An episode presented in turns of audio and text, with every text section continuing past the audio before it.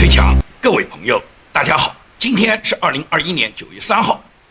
我们今天的节目呢，我给他起的题目呢，叫做“阿庆草和沙老太婆打起来了”。这个话什么意思呢？就是胡锡进突然唱反调，他唱反调是几个意思？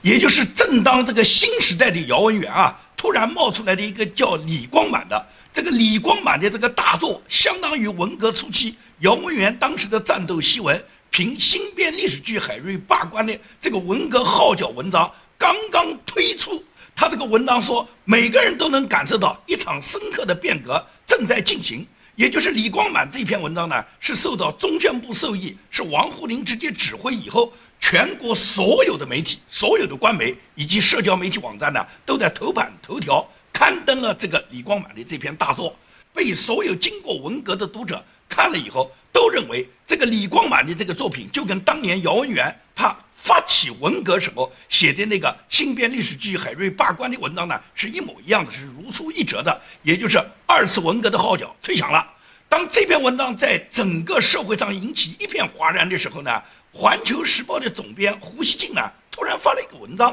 他这个文章呢是大唱反调，认为李光满呢是严重的误导和误判。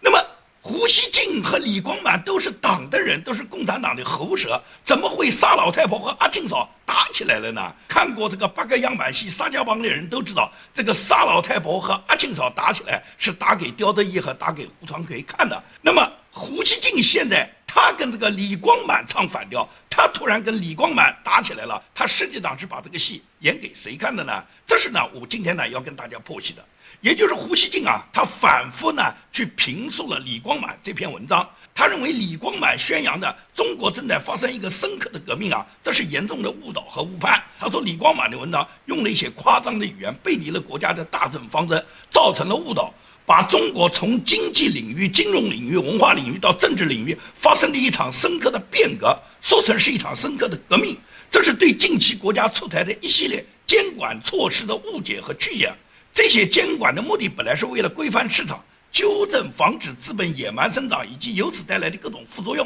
在加快社会主义经济发展的同时，推进共同富裕，强化社会主义公平建设。所有这一切都是社会进一步治理、上台阶、完善的这些步伐，根本不是什么革命。所以说呢，胡锡进首先就驳斥了李光满认为中国现在存在着革命的这种说法。他认为李光满把这个革命输入到现在这个文章里面，就导致了现在中国共产党造成的各种措施呢，都是一种革命行动。而这种革命行动呢，就严重的背离了说党的政策，是少数人的狂想，而且会勾起人们的历史回忆，引发一定范围的思想混乱。所以说呢，胡锡进他是坚决反对在中国搞运动式革命的。他说：“革谁的命？”变革实际上，中国的深刻变革一直在进行。改革开放不就是一个变革的过程吗？所以说呢，胡锡进呢是反对李光满现在号召的全国现在进行的深刻的革命，现在从上到下都要开始暴力革命，要开始搞二次文革。胡锡进是否定了这个李光满他这篇文章他所煽动的这个革命性。那么胡锡进为什么要这样讲呢？我个人认为胡锡进是揣摩圣意，还有一个呢，有可能是什么？是习近平的近臣，就是习近平最信任的幕僚啊，对他授意。因为习近平并不像毛泽东那样，习近平自己甚至他没有毛泽东的霸气，更没有毛泽东的底气。也就是习近平现在不敢发动一场像毛泽东那样的自下而上的文革运动，因为毛泽东当年发展文革运动时候啊，是完全自下而上的，是挑动那些没脑子的那些红卫兵，也就是这些人基本上一无知识，二无文化，除了有那种蛮横的体力可以打砸抢之外，没有别的任何的技能。而毛泽东为什么要发动这些人呢？当时你要看他的历史背景，毛泽东在六十年代发动这个文化大革命之前，也就是毛泽东从建政到文革之前，这时候毛泽东在党内的地位是很低的。也就是说，虽然他是国家的最高领导人，是主席，是统帅，但是实际上中共的高级干部呢，对毛泽东呢都是反感的。因为毛泽东从建政以后，他不断地发起各种运动呢，这些运动除了清洗大量的毛泽东认为的所谓敌人，也波及到呢很多毛泽东自己的战友。给毛泽东历次运动中打倒的他的战友非常多，同时呢，中共的各级政府、各级党委所谓的领导权、掌握权力的这些人物呢，心里面对毛泽东都是不满的。毛泽东很清楚，现在呢，这些权力位置上的人啊，大部分人对他是不满的，他在党内的威望是一落千丈的。但是他知道他在老百姓心目中的个人崇拜已经达到最高峰，他个人崇拜的这种威望啊，他自己深知呢，就是他在全国老百姓心目中，他这种威望是无人可企及的，他想做什么事就可以做得了什么事。因此呢，毛泽东对中共从中央到地方政府所有各级党委的绝大部分的党政官员呢，毛泽东是不满意的。不满意，毛泽东能不能把他们全部撤掉、全部抓起来呢？当时没有这个条件，因为你要知道，毛泽东靠谁去抓呢？毛泽东要抓这些人，要把这些人全换掉，让谁来上？上来的人是不是听毛泽东的话？毛泽东一点把握没有啊！所以说，毛泽东要夺权，夺这些人的权。作为中共的最高领导人，要拿掉某一个干部的权利是很容易的，但是要消夺所有的共产党高级官员的权，对毛泽东来讲做到这一步就比较难。那么毛泽东如何要夺掉他们的权？毛泽东就是利用自己崇高的威望吧，他在老百姓心目中的威望吧，在红卫兵小将里面心目中这种伟大领袖这种崇拜，个人崇拜已经到了疯狂地步的这种威望，所以嘛，老毛有这个底气，他不在乎天下大乱，所以他是发动了一个自下而上的运动，也就是要求你们红卫兵小将去夺资本主义当权派的权。那么谁是资本主义当权派？所有的这个共产党的政府，所有共产党的党委，他们的这个里面的一把手都是资本主义当权派。所以说，当时红卫兵号召和红卫兵打砸抢的口号就叫什么？叫做踢开党委闹革命，砸烂一切公检法，也就是变成了毛泽东他让红卫兵他们起来造反，造谁的反？造的就是共产党官员的反，也就是各级政府、各级党委他们所有的权利被红卫兵拿掉了，然后还要把公检法砸烂。毛泽东要控制的就是军队，所以他安排林彪担任国防部长，林彪担任第一副主席，担任接班人，让林彪控制的军队，让军队不断的什么活学活用毛泽东思想，让军队始终拥戴着毛泽东，毛泽东掌握的军队就可以控制了全国的全局。至于红卫兵闹，这些老百姓闹，随便你们这草民怎么闹，毛泽东知道天下大乱，大到天下大治，你们开始闹吧。毛泽东有这个底气，他不怕这个所谓大乱以后引火烧身，最终把毛泽东从这个中央最高领袖的这个圣坛上，把他从这个位置上挤掉，他不怕，他利用他的威望，他号召红卫兵打谁杀谁，红卫兵就上，最终就是什么？最终就铲除了毛泽东身边包括刘少奇、邓小平、林彪这些中共最高领导人，通通给毛泽东打倒，毛泽东就要用这种群众式的、运动式的方式，然后铲除他身边一切他想铲除的人。至于换上来的人，通过红卫兵的运动以后换上来的这些草根，毛泽东才不在乎。草根们当领导，随你们草根有没有水平，有没有文化，只要听毛泽东的话就行了。所以说，在文革期间，大量的涌现出那些大字不识、完全是没有任何文化，并且是只懂得跟毛泽东干革命，啥都不懂的这些打砸抢的人，都成了党和国家领导人了嘛？什么张铁生啊、陈永贵啊、郭凤莲啊、李树文啊、吴桂祥啊、王洪文啊。包括那个什么年轻的小将黄帅啊，还有一个演电影演那个《闪闪的红星》上面的一个小的电影演员叫祝星运的，演那个潘冬子的叫祝星运的，差一点都成为党和国家领导人，成为接班人啊！所以毛泽东根本不在乎把那些打砸抢那些工农兵那些没有任何文化的人，把他们结合进各级领导班子，因为老毛就要用这些人。这些人他们没有任何文化，没有任何这个领导能力，但是他们有革命性，他们只要听老毛就行了。老毛就要用这些人。来砸烂一切他自己曾经的战友，现在担任领导职务的所有的党政机关和公检法，老毛就要这么干，这么干就是什么？稳固他的权利，也就是党内任何人跟毛泽东唱反调的，让毛泽东不舒服的人，通通给老毛打倒了。所以说，老毛是有这个能力的，他是需要夺权的，因为他知道很多权力机关里面的领导人已经不听他的话了。那么你说习近平今天是不是这样？能像李光满所号召的，发起全国的文革，也自下而上，让所有的草根民众一起在杀富济贫、打土豪的过程中，然后把所有的党委的全都夺了，把公检法都砸了，然后踢开党委闹革命，最终只听习近平一个人？你觉得习近平他有没有这个能力做到这一点呢？习近平显然没有这个底气，因为如果全国大乱，所有人都风起云涌都站出来了，最终要烧掉的一定是他习近平，而不是烧掉别的官位。再说，习近平他现在不需要夺这些人的权嘛？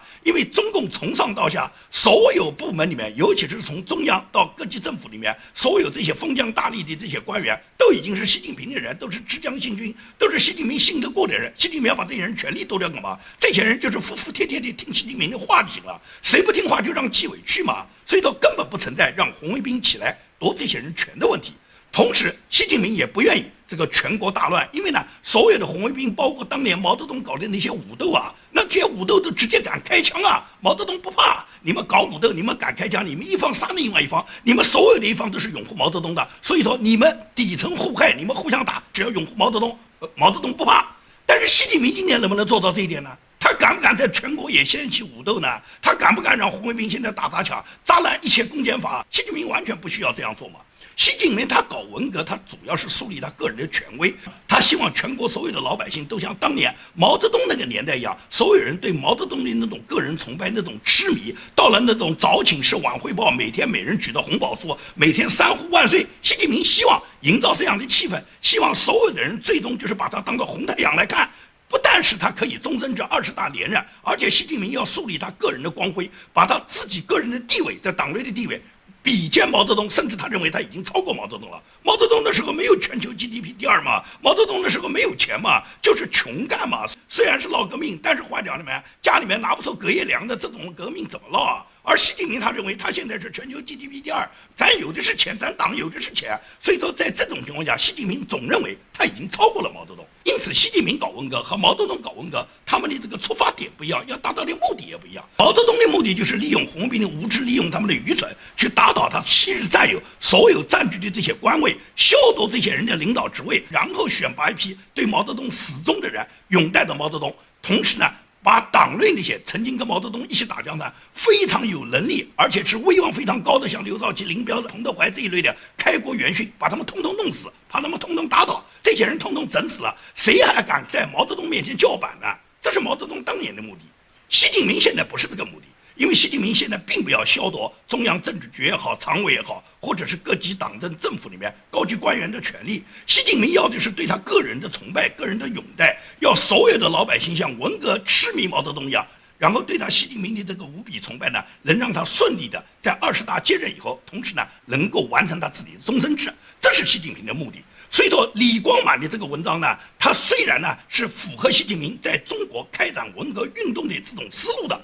但是呢，做法不能这么去做，也就是不能够发起自下而上的这种运动，也就是按照李光满写的，是刀刀要见血，所有的地方都要有革命风暴，最终就是要荡涤一切污泥浊水，要狠批资产阶级牛鬼蛇神，要把演艺界、科技界、金融界所有的这些人都要对他们进行杀富济贫，都要对他们进行打倒，然后把他们的财产拿出来，然后均贫富，这是李光满的目的。习近平心里面是很满意，需要这么去做。但是嘴巴上不能这么去说，所以说胡锡进现在这篇文章，他来驳斥李光满呢。实际上，胡锡进跟李光满是在唱双簧，也就是大家演给不同的观众看。李光满是演给中国那些草根、那些无脑、那些愚蠢的红卫兵和义和团看的，而。胡锡进呢，就是要给那些就是在改革开放中已经获益的，现在呢，他们觉得自己呢有一些财产，他们也拥护习近平，他们也在岁月静好，他们在自己岁月静好的日子里面什么不问政治，但是呢，他们要拥戴习近平。所以说，胡锡进跟李光满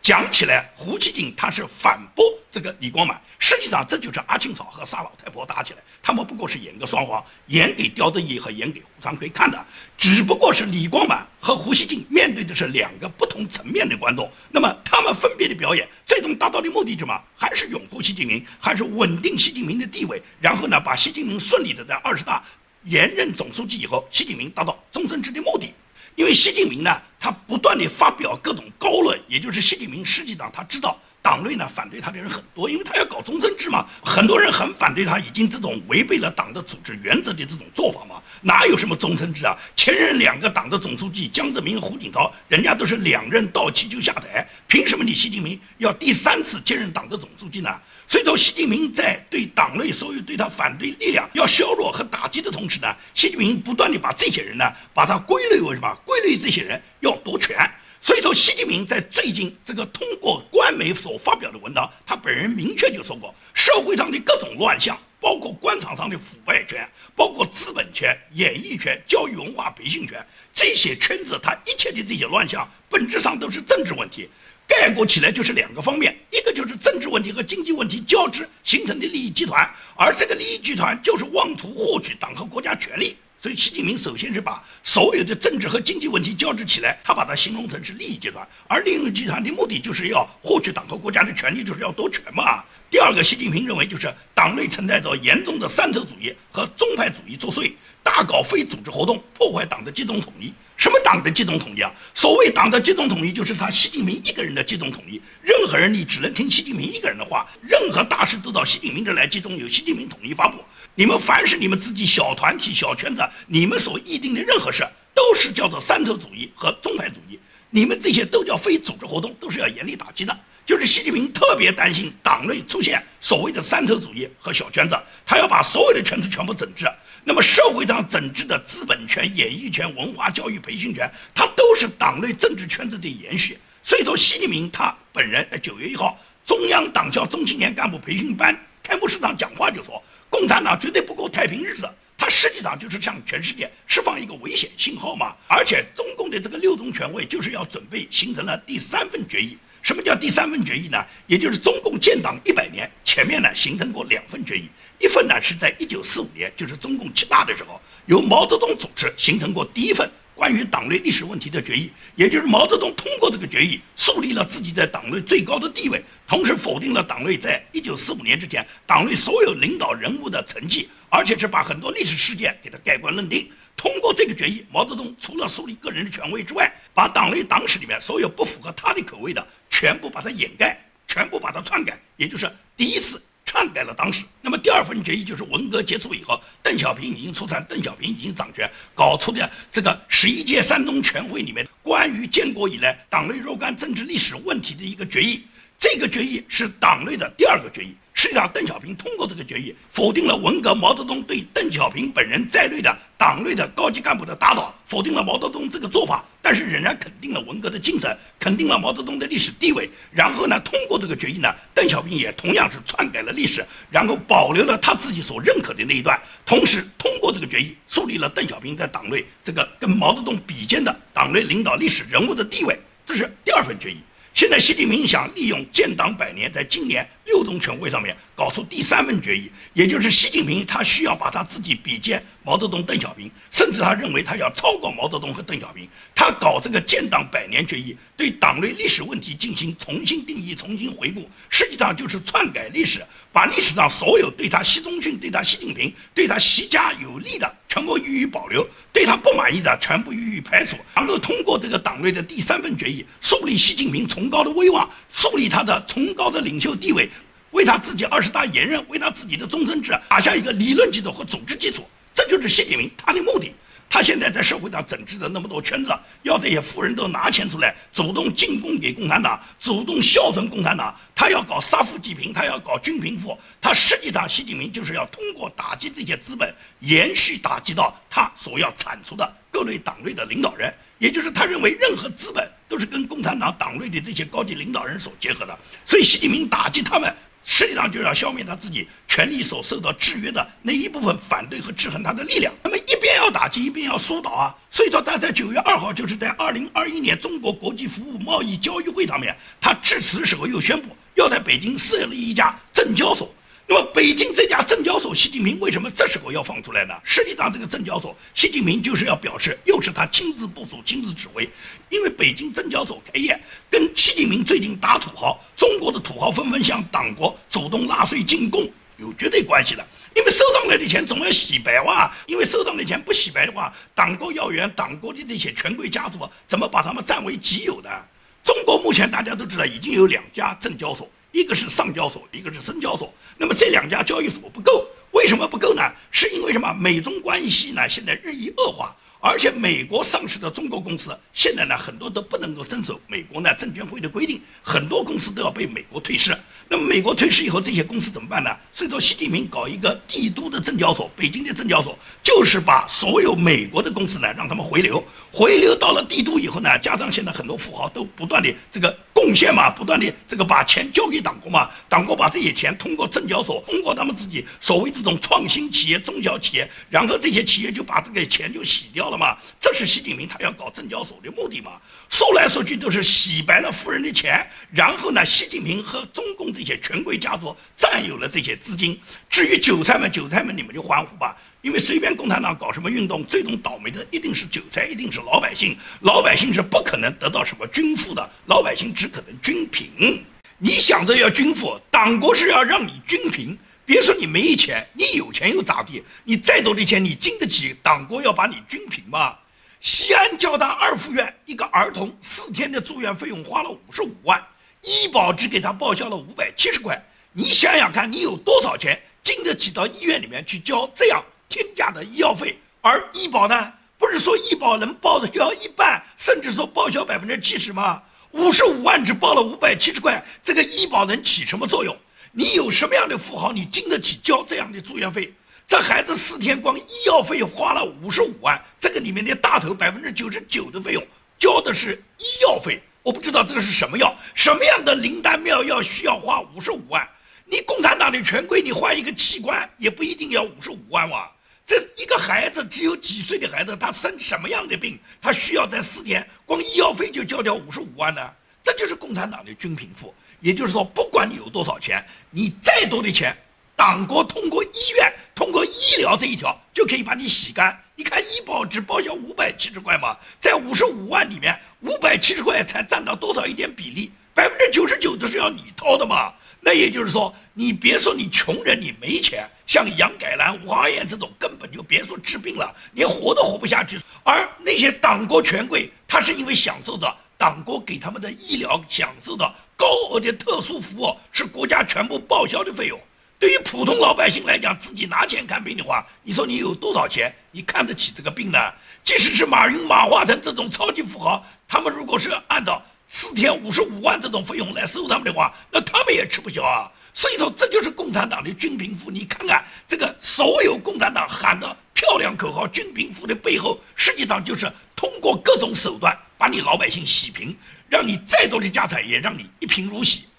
习近平在一号中央党校开会时候，他明确就说过，检验党员干部是不是对党忠诚，就看你能不能为党的事业冲锋陷阵、舍生忘死。他要你冲锋陷阵、舍生忘死什么意思啊？就是政要做天下，不斗不切实际，尔等必须为政冲锋陷阵、舍生忘死。关键时候是我习近平现在二十大要连任的时候。目前来讲，按照习近平解释，就说中华民族伟大复兴已经进入关键时期，面临的风险挑战明显增多。你们总想过太平日子，不想斗争是不切实际的。那么现在的这个伟大复兴时期，就是习近平连任的时期哇。到了这个时候，所有考验你们为党国奉献的时候到了，能不能得到习近平的赏识，就看你是不是冲锋陷阵。怎么冲锋陷阵？跟谁去冲锋陷阵啊？你以为都是跟美帝国主义冲锋陷阵吗？既然美帝国主义那么坏那么恶，为什么要把家属都藏在美国啊？所以共产党的高官是不会跟美帝国主义冲锋陷阵的，让你老百姓去冲锋陷阵啊！所以说党国就是要把最好听的语言给你写上，但是呢，最无耻的事情要给你做到极致。王沪宁之所以布置全国的宣传部门来广为转发李光满的战斗檄文，他的目的就是营造文革气氛哇。要给中国普通百姓给草根打气哇，鼓励他们红色革命哇，给一切那些大小官吏、富豪都可以上纲上线，让这些人都有一种大祸临头、惶惶不可终日之感。简单一点讲，李光满的文章就是要充当一个革命的婊子，而胡锡进他为什么要唱双簧？他唱双簧就是告诉那些挨整的人、那些主动贡献财产的人和正在执行党国这些。政策的这些大小官吏们，告诉他们大胆放心的干，没有错，这个都是深化改革，这都是完善社会主义再分配机制，这不是一种红色革命，不是为了达到牛鬼蛇神，不是为了铲除你们，你们仍然是为党做贡献，你们仍然是党信任的。也就是说，胡锡进要立一个革命的牌坊，这就是说，李光满和胡锡进就是一个双簧，就是阿庆嫂和沙老太婆，他们故意打起来，打给不同的观众看。目的是吧？目的是维护党的统治，维护习近平的终身制，然后达到习近平的二十大连任，达到习近平他最终他所谓定于一尊，能够一统天下，他自己比肩毛泽东，他可以把自己塑造为党史上最伟大人物，甚至是超过毛泽东。习近平不就是这个目的吗？所有这些大小官吏、中共这些机器，不都是为了习近平鸣锣开道，为他自己复辟他终身制的梦想，为他去唱赞歌吗？好，今天的节目就跟大家分析到这里，谢谢大家。